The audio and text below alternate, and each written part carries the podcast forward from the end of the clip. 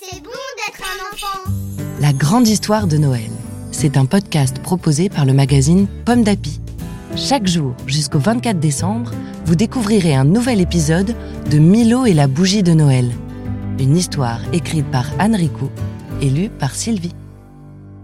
Aujourd'hui, 12 décembre. Mauvaise rencontre. Aujourd'hui, après avoir quitté le royaume des Tralala, Milo, Bertie et Croc-Croc avancent à travers un pays inconnu en direction de la montagne du géant. Ils n'ont croisé personne sur leur route. Il a beaucoup neigé et tout est blanc autour d'eux à perte de vue. C'est une atmosphère étrange, silencieuse, calme, bien trop calme. Tout à coup, un filet s'abat sur eux. Les voilà tous pris au piège. Tous? Non. Croc-Croc s'est échappé de la poche du manteau de Milo où il était installé et il a filé discrètement entre les mailles du filet. Ha, ha, ha, ha s'écrie de grosses voix. Emmenons-les dans notre repère. Trois hommes, barbus et grimaçants, ficellent le lutin et le mouton sur une luge.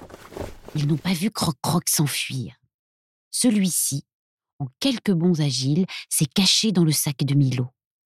Ça fait un moment qu'on vous suit à la trace, leur dit un brigand.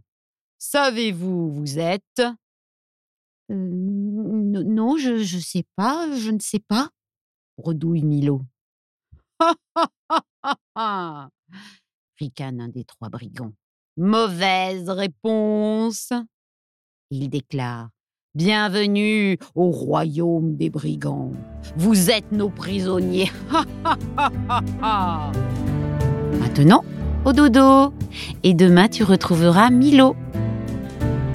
Merci d'avoir écouté cet épisode de Milo et la bougie de Noël. Cette histoire vous est proposée par le magazine Pomme d'Api.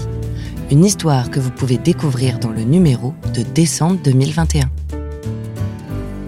Tipalato tichupupu, titapalo tichupu, titapalo tichichichou, titatalo tichi. Bon d'appui, c'est bon d'être un enfant. Un podcast Bayard Jeunesse.